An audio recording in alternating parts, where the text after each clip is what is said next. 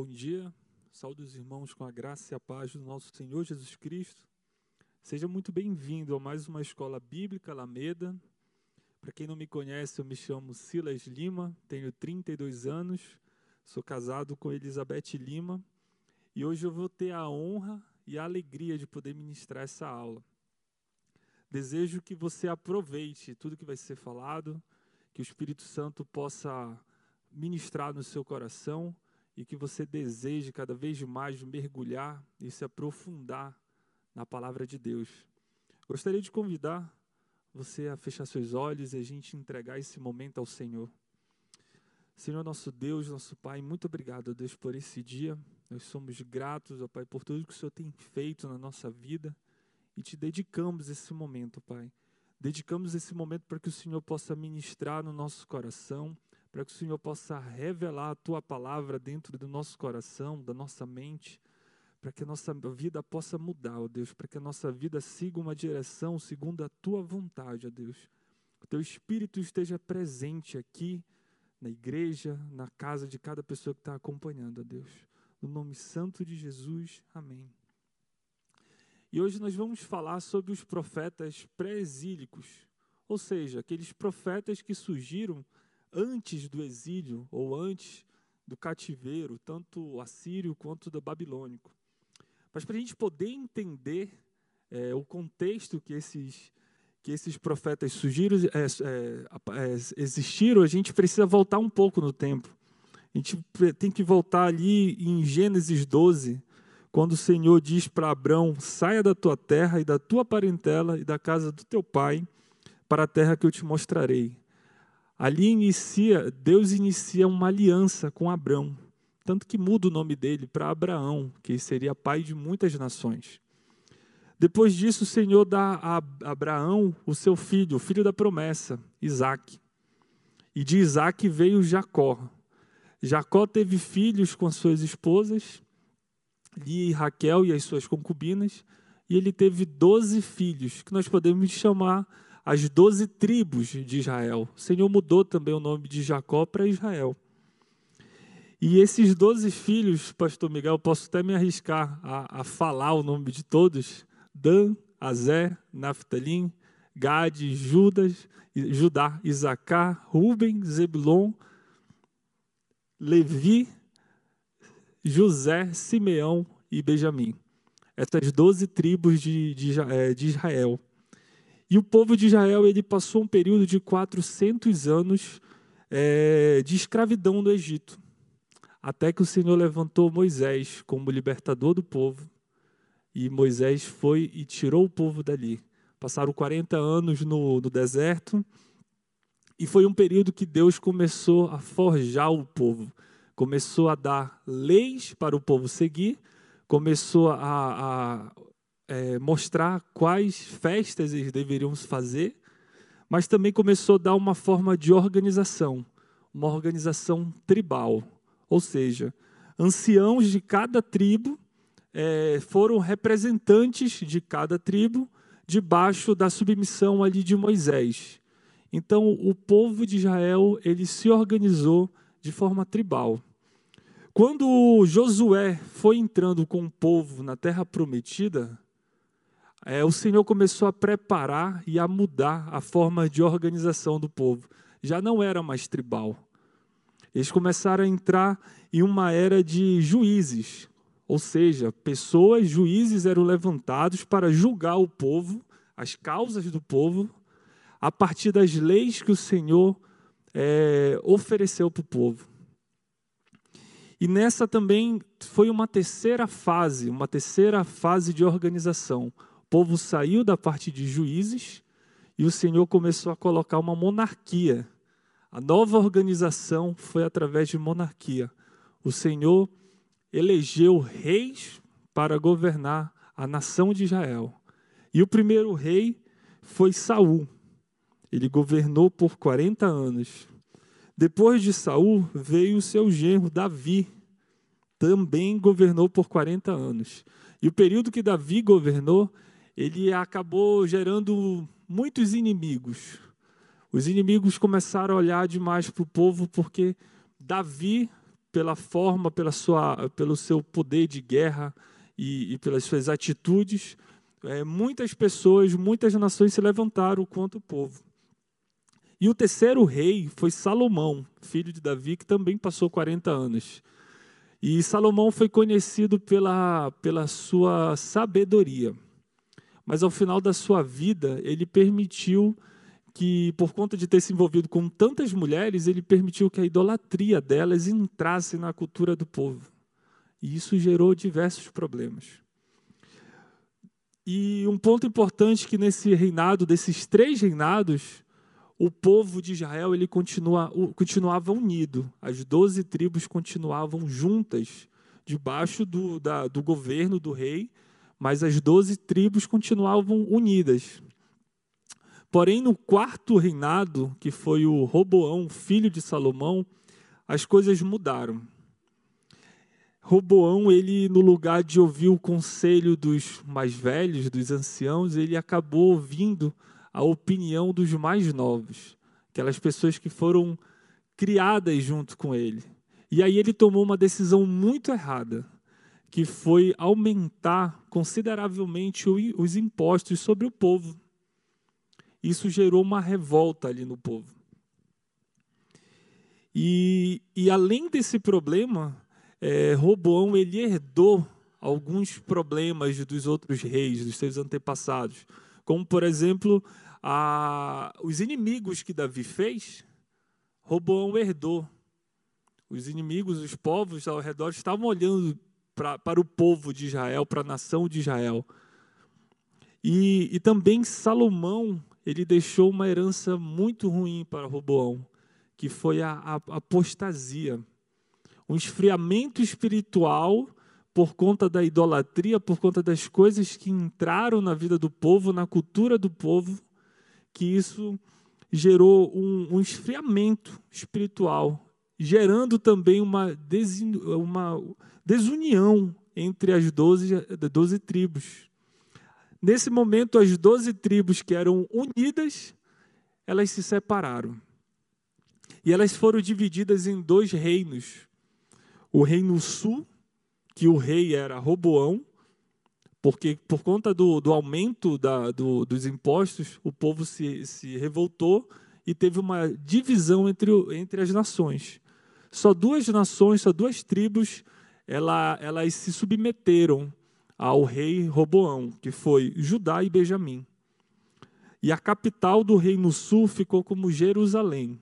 Então o rei foi Roboão, as duas tribos, Judá e Benjamim, e a capital, Jerusalém.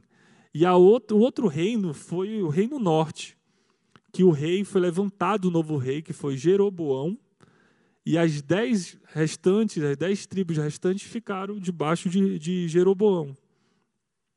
E a capital que colocaram como, como centro ali da, do, do Reino Norte foi a, a capital de Samaria.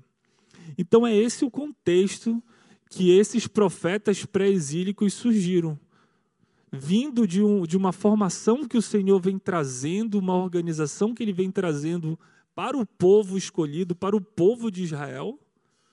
E no determinado momento, quando o povo acaba se entregando aos prazeres do mundo, quando acaba entregando, a, a, se entregando à idolatria, tirando o foco do Senhor e colocando o foco em outras coisas que não é o que o Senhor espera, acontece esse tipo de problema, essa apostasia, esse esfriamento espiritual e principalmente a divisão do reino. O Senhor ele criou, ele separou Israel para ser um povo escolhido por Deus, um povo que ia viver e experimentou. A gente sabe a história de Moisés, a história do povo no deserto e as experiências maravilhosas que o povo provou ali com Deus. O cuidado, a alimentação que o Senhor dava diariamente, a, a, a coluna de, de fogo que o Senhor colocava para poder guiar o povo em meio à escuridão.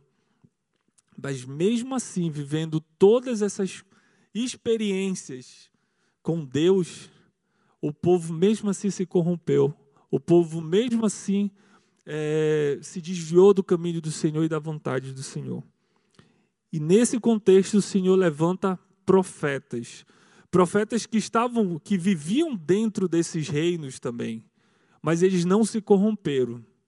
São profetas que também estavam vivendo, percebendo o que estava acontecendo. São profetas que eles podiam, eles estavam correndo o risco de também se contaminar com as coisas que o, o, o mundo estava oferecendo para eles. E eles optaram a obedecer o Senhor. E quando a gente opta em obedecer o Senhor, a nossa vida é diferente do que o mundo está vivendo. Quando a gente decide obedecer o Senhor, nosso caminho vai contra o que o, que o mundo está vivendo. A gente anda na contramão. E foi isso que aconteceu na vida desses profetas. Esses profetas o Senhor levantou para poder pregar, para poder falar para o povo de Israel, para a nação de Israel, que eles estavam vivendo contra a vontade do Senhor. E eu queria falar para vocês quais, quais, foram os profetas pré-exílicos, só para a gente ter um entendimento. Né? Como eu falei, a, a nação de Israel ela foi dividida em dois, reinos, o reino norte e o reino sul. Então o Senhor levantou Amós e Oséias para pregar para o reino norte. E para o reino sul, ele levantou Sofonias, Isaías, Abacuque, Miqueias, Jeremias e Naum. Nós não temos tempo suficiente para falar de cada profeta. Seria um, um, um, assunto bem interessante, né, Pastor Miguel? A gente poder descrever cada profeta, a gente poder falar um pouco mais do que cada profeta significou para o povo de Israel e o que eles podem significar também na nossa vida. Mas eu escolhi aqui para falar sobre Amós. Me identifiquei um pouco com Amós e eu acho que é uma lição muito interessante é, o que Amós fez e quem ele significa. Porque Amós era um fazendeiro. Ele tinha seus bois, seu gado, tinha suas plantações. E ele ouviu um chamado. O Senhor falou para Amós que ele ia pregar para o povo de Israel para falar sobre as coisas erradas que estão lá. Às vezes a gente acha que o Senhor só vai levantar os pastores, os seminaristas, e muitas das vezes isso, isso acaba atrapalhando a nossa vida, a nossa identidade com Deus. Porque eu posso pensar, eu sou analista de sistemas, eu não sou pastor, eu não sou um seminarista. Então o Senhor vai usar outras pessoas e não a mim. Mas aqui a vida de Amós mostra o contrário. Um fazendeiro que tinha tudo para fazer, tinha todas as suas atividades. E mesmo assim ele interrompeu tudo que ele estava fazendo para poder levar a palavra do Senhor. E uma palavra difícil, não era uma palavra de motivação, não era uma palavra de orientação, era uma palavra que ele tinha que apontar o dedo e dizer: vocês estão indo contra a vontade de Deus. O Senhor levantou, tem leis, e vocês estão indo contra a lei do Senhor. E outra, dizendo coisas vindouras, dizendo que o que Deus vai fazer na vida de vocês se vocês continuarem vivendo dessa forma. Era, esse, era essa mensagem que a Amós tinha que trazer. Então é uma mensagem difícil. Às vezes a gente, a gente se sente inseguro de estar tá na rua e o Senhor direcionar para a gente falar para uma pessoa um Deus te ama. E a gente fica inseguro. Quem dirá um fazendeiro que não estava vivendo um costume de, de, de profetas, que não estava vivendo um contexto que familiar, por exemplo, que o pai era profeta, e, e, ou algum parente, alguma coisa assim, ele vivia um contexto totalmente fora. O Senhor pegou ele, arrancou do que ele estava vivendo e trouxe para o contexto que Deus quis. O Senhor ele faz isso, irmãos. Ele, ele mostra a identidade que ele tem para nossa vida, do jeito que ele quer. Não é do jeito que a gente imagina. A gente vive quando a gente se submete à obediência do Senhor, a gente vive o que Ele quer para a nossa vida. E Amós, ele nem se considerava um profeta. Ele teve a, a, a grande oportunidade de ser forjado por Deus. Estava pensando, Pastor Miguel e outros seminaristas, que quando a gente faz um seminário, quando a gente faz uma faculdade, nós somos forjados também a, a aprender aquilo que a faculdade está nos oferecendo, a faculdade ela nos dá a orientação do que a gente tem que estudar, nos dá situações como prova, como trabalho, como seminários, para forjar o nosso, o nosso caráter ali em relação ao que a gente está aprendendo. Eu fico imaginando como, ser, como será que Amós foi forjado por Deus? Quais experiências Amós teve que viver para que o Senhor forjasse o coração dele ao ponto dele largar tudo que ele tinha para uma missão perigosa, posso até dizer. Pregar para um povo que estava soberbo, orgulhosos, achando que estavam vivendo as coisas certas, achando que estavam fazendo todas as coisas certas, e o cara para tudo para viver isso eu queria viver essas experiências que Amós viveu. Eu quero também ser forjado por Deus da mesma forma que ele foi forjado. Porque é um aprendizado para o resto da nossa vida. É uma mudança da nossa vida, assim, absurda. E Amós também, ele censurava severamente o pecado. Queria convidar os irmãos a abrir a sua Bíblia em Amós 5, 14 a 15. Amós 5, 14, 15. Ele diz assim: Buscai o bem e não o mal, para que vivais. E assim o Senhor, o Deus do, do exércitos, estará convosco, como dizem. Odiai o mal e amai o bem estabelecei na porta do juízo, na porta o juízo. Talvez o Senhor Deus dos exércitos tenha piedade do remanescente de José. Então Amós censurava severamente o pecado de modo inabalável, com o objetivo de revelar a proximidade do juízo de Deus e levar a nação ao arrependimento. Então o Senhor ele tem a capacidade Desculpa, o Senhor nos capacita a fazer a vontade dele. Como falei, ele estava vivendo outra coisa e o Senhor trouxe para a realidade de Deus, para a realidade espiritual. E Deus prepara também os seus para coisas vindouras. Amós 3:7. Por favor, abram sua Bíblia. É um versículo bem interessante em Amós 3:7 que diz: "Certamente o Senhor Deus não fará coisa alguma sem ter revelado o seu segredo aos seus servos. Aí é aquele ponto que a gente para para refletir, né, irmã?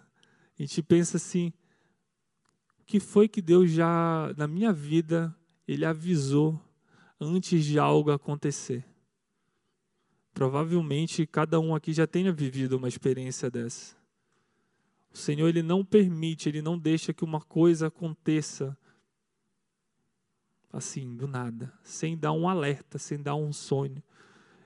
Há uns dois meses atrás eu tive um sonho que alguém tentava abrir a porta da minha casa e roubar alguma coisa. E comentei com a minha esposa sobre esse sonho. E uma semana depois, eu tentando vender um, um, um item que eu tinha em casa, acabei caindo num golpe. E o Senhor avisou. E eu, falta de sabedoria no momento, não vigiei. Isso é um alerta sempre para a nossa vida, né? Porque a Bíblia ela, ela tem verdades. A Bíblia não é só um texto, não é só um, uma história. Tem verdades bíblicas aqui. E essa é uma verdade de Amós 3,7, que o Senhor ele avisa para os seus antes de acontecer alguma coisa. E também em Amós 8, 11. Amós 8, 11. Veja esse versículo também como, como algo que a gente tem que desejar viver em Deus. Amós 8,11 diz assim: Eis que vem dias, diz o Senhor Deus, em que enviarei fome sobre a terra, não fome de pão, nem sede de água, mas de ouvir a palavra do Senhor. Que a gente tenha fome e sede da palavra do Senhor. Que a gente acorde com desejo de, de ler a palavra, de ouvir o que Deus tem para falar para a gente naquele dia porque o Senhor ele se manifesta, ele fala através da palavra. A gente vive coisas que a gente não viveria quando a gente decide obedecer a Deus, quando a gente decide a, a entregar a nossa vida para a palavra. Quem nunca também passou por uma situação tão difícil e abriu a, a Bíblia aleatoriamente e pediu para o Senhor falar alguma coisa? E o Senhor trouxe uma palavra de conforto. Nosso pastor Sebastião sempre conta a história de quando ele queria desistir, que estava muito mal com tudo que estava acontecendo, e ele abriu e o Senhor deu uma palavra que revigorou, que encheu ele de alegria, de esperança. E é isso que a palavra do Senhor faz, é enche o nosso coração de esperança. Outro profeta que eu separei aqui foi o Oséias. Oséias, na época que ele, que ele surgiu, a nação vivia um tempo de prosperidade e crescimento. Porém, internamente, a corrupção moral e o adultério espiritual haviam afetado o povo inteiro. É outro ponto que a gente precisa refletir também, né? Porque eu entendo que cada geração ela tem o seu próprio mal. E hoje nós vivemos numa geração fast food, que tudo tem que ser muito rápido. As experiências têm que ser rápidas, as respostas têm que ser rápidas. Se o Uber estiver demorando cinco minutos, já é muito, eu preciso cancelar e chamar um novo Uber. E as coisas com Deus não é assim, não é no nosso tempo. O que Deus tem para um pode ser em dois dias, para outro pode ser em dez anos, cinquenta anos, a gente não sabe. Mas a gente tem que ter perseverança e continuar confiando que o que o Senhor tem para fazer na nossa vida, Ele vai cumprir no tempo dele, no momento dele. E, e às vezes a gente pode viver uma enganação espiritual. Muitas das vezes as pessoas vivem a religiosidade, mas não vivem o cristianismo. Abrir a Bíblia na igreja é uma coisa, eu estar tá no meu quarto, de porta fechada, orando a Deus, lendo a palavra, vivendo a minha intimidade com Ele, é outra coisa. Eu posso estar dizimando, eu posso estar servindo em casa, na casa de Deus, mas eu estou me calando as coisas que o Senhor tem para mim. Eu posso estar calado para falar do amor de Deus para outras pessoas. Eu posso estar vivendo coisas dentro da igreja que eu não estou vivendo em casa, na rua. E é fácil de se confundir, porque às vezes a gente olha para as atividades e esquece do que o nosso coração, a nossa mente está produzindo, está pensando sobre isso. Oséias teve uma, uma, uma palavra muito difícil. Quando a gente lê o, o livro de Oséias, o início, a gente para e fica meio em choque. Eu, pelo menos, fiquei. Porque o Senhor instruiu Oséias a casar com uma prostituta e ter filhos com uma prostituta. E depois disso ela foi infiel a ele. E depois o Senhor pediu para que ele restaurasse aquele casamento, que chegasse lá e perdoasse aquela mulher e voltasse com ela. E o Senhor fez isso porque ele queria usar a vida de Oséias como um exemplo do que ele queria fazer para a vida de Israel, o povo de Israel. Na mensagem de Oséias diz que Israel é como uma prostituta que se corrompeu com as coisas do mundo, com outros ídolos, com idolatria, com coisa errada. E que o Senhor, mesmo se sentindo traído pelo que Israel fez, ele ia restabelecer aquilo que, que aquele amor, aquela fidelidade. Então, uma palavra que Osés repetiu muito foi que Deus abomina o pecado do povo mas também ele repetiu muito, muito, falando do, da lealdade, do amor do Senhor pelo povo. Falou: olha, o Senhor, ele abomina o pecado, mas ele é leal, fiel e justo e ama cada um de vocês. E aí eu me pergunto, e pergunto para vocês, quão difícil foi essa palavra de Oséias, né? Como foi difícil ele ele ter que tomar uma atitude de casar com uma prostituta, de passar por tudo que ele passou, para ser um exemplo para o povo de Israel. Também queria só também trazer alguns pontos de característica dos profetas, porque quando são vários profetas e quando a gente analisa a vida de cada um, a gente consegue chegar em algumas informações. Como por exemplo, o perfil. Os profetas tinham o perfil de conhecer e confiar em Deus. Muitas das vezes eles foram ignorados, perseguidos e odiados. E, mas sempre permaneceram firmes e trouxeram mensagens difíceis, como essa que eu comentei sobre Oséias. Foi uma palavra muito difícil, muito difícil para uma pessoa. O caráter de um profeta ele pode ser como um porta-voz de Deus e ele tem que ter comunhão. A gente encontra a comunhão dos profetas com Deus. Porque a gente tem que ter comunhão para poder entender a vontade de Deus e obedecer. Sem comunhão, a gente não consegue entender o que Deus está falando para a gente.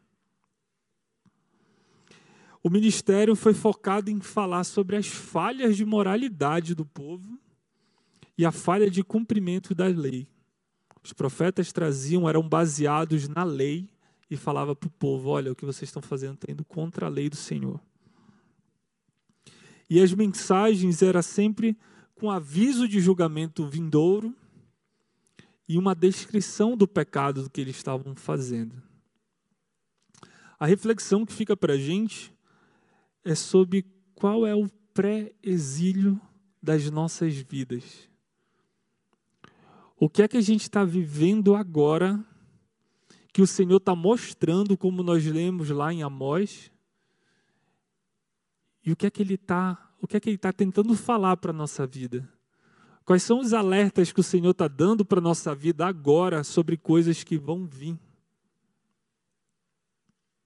O que é que o Senhor está tentando trazer através de, dos pastores, com as palavras, com as coisas que a gente tem vivendo no nosso dia a dia, os nossos relacionamentos?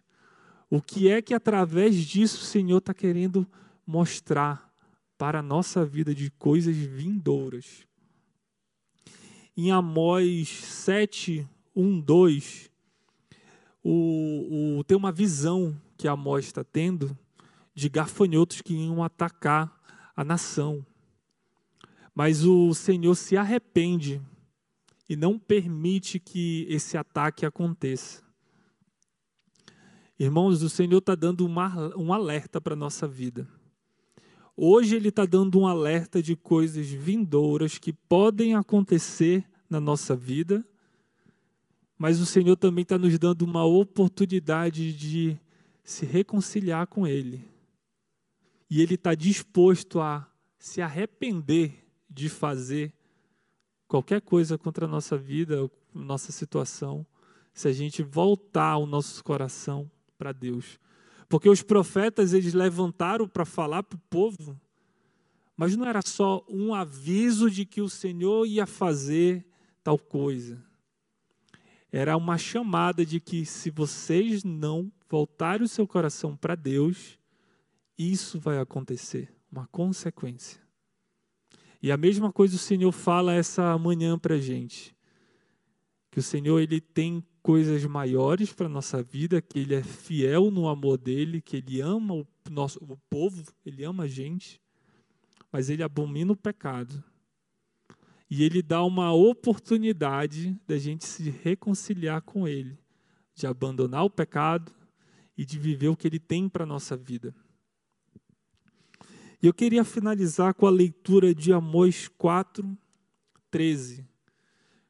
Porque tudo isso se resume à, à grandeza de Deus.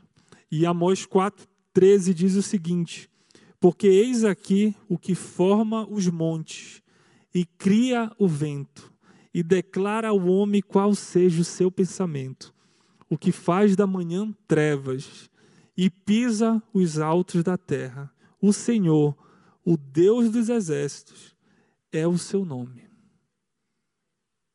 Essa é a grandiosidade do nosso Deus. Um Deus que cuida de nós, se importa com a gente, alerta sobre as coisas que podem acontecer na nossa vida, mas está de braços abertos para uma reconciliação.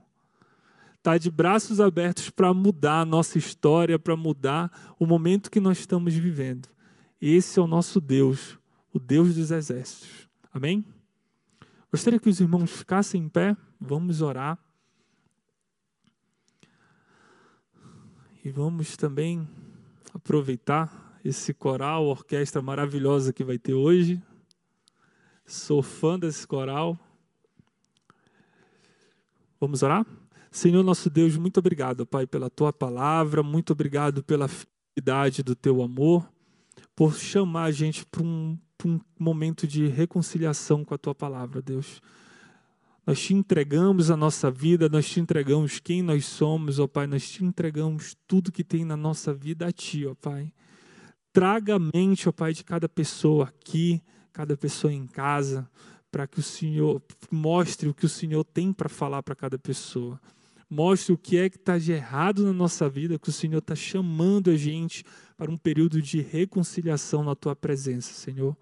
Obrigado por esse dia, que o Senhor continue abençoando esse culto, ó Pai. Que o teu Espírito esteja aqui, ó Pai, ministrando na vida de cada pessoa, Senhor. É isso que nós te pedimos e te agradecemos no nome santo de Jesus. Amém. Amém, pessoal.